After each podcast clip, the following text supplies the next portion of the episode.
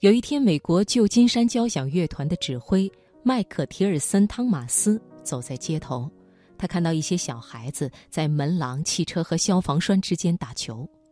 其中一个强壮的、无精打采的孩子真的打到了球。接着，他看着球飞了一会儿，突然就手舞足蹈地唱起一段欢呼的旋律，然后他绕着圈儿跑起来，而他并不知道。这段音乐是来自莫扎特的小夜曲。可是，这首十八世纪奥地利贵族的音乐是如何变成一个街头小孩子胜利时欢唱的旋律的呢？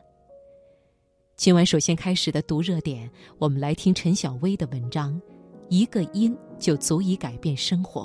选自《三联生活周刊》。把握生活的脉搏。读出热点的精华，读热点。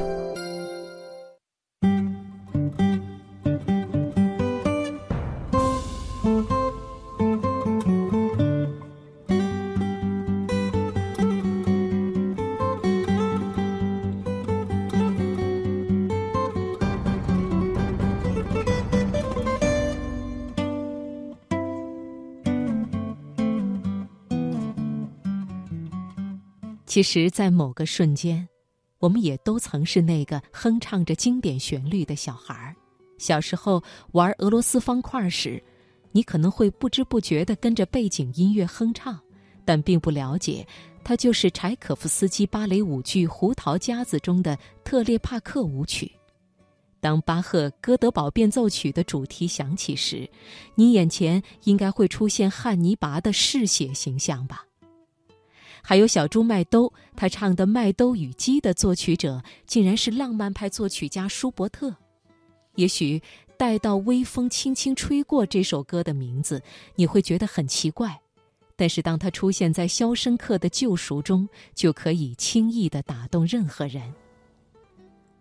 无论是主动认知还是被动获取。只要你还在看电影、逛商场、玩手机、刷网页，就正在不知不觉地被古典音乐渗透着。而这样无处不在的古典音乐，已经拥有超过一千年的历史。当然，它也在历史的进程中不断的剧烈变化。它的传统被继承、被发展，成为每个时代的人们日常生活的一部分，成为他们精神世界的底色。我们不难想象，在莫扎特的时代，奥地利的贵族们盛装打扮，坐在剧院高级包厢中社交的神态，以及李斯特举办钢琴独奏音乐会时，台下一掷千金购得宝贵门票的女粉丝的痴迷颠倒。但是，谁又能想到，住在贫民区的小男孩每周也有两次到卡内基音乐厅欣赏音乐会的习惯呢？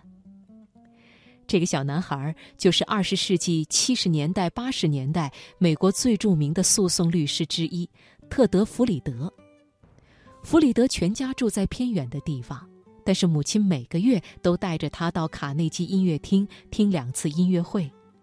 母亲不怎么会讲英语，又没有钱，于是他私下找到卡内基音乐厅的售票员，想办法塞给他二十五美分，给自己的儿子换取一个在卡内基音乐厅二楼站着听音乐会的机会。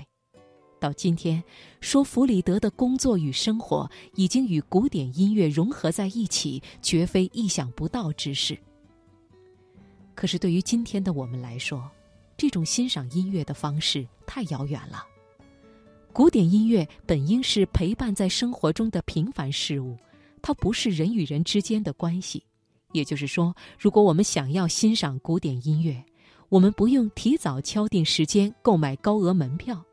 如果遇见了加班，我们也不必重新调整时间去迎合剧院固定的安排。如果你今天度过了疲劳的一天，那么你完全可以和古典音乐一起在家里的沙发上靠着。如今，和古典音乐产生交集最理想的方式就是打开手机，点击播放器。你不需要开车到另一个城市听某位钢琴家的演奏，更不需要学习演奏一种乐器或者搞清楚阅读总谱的方式。作曲家阿隆·科普兰说。音乐音响的感染力是一种强大的和原始的力量。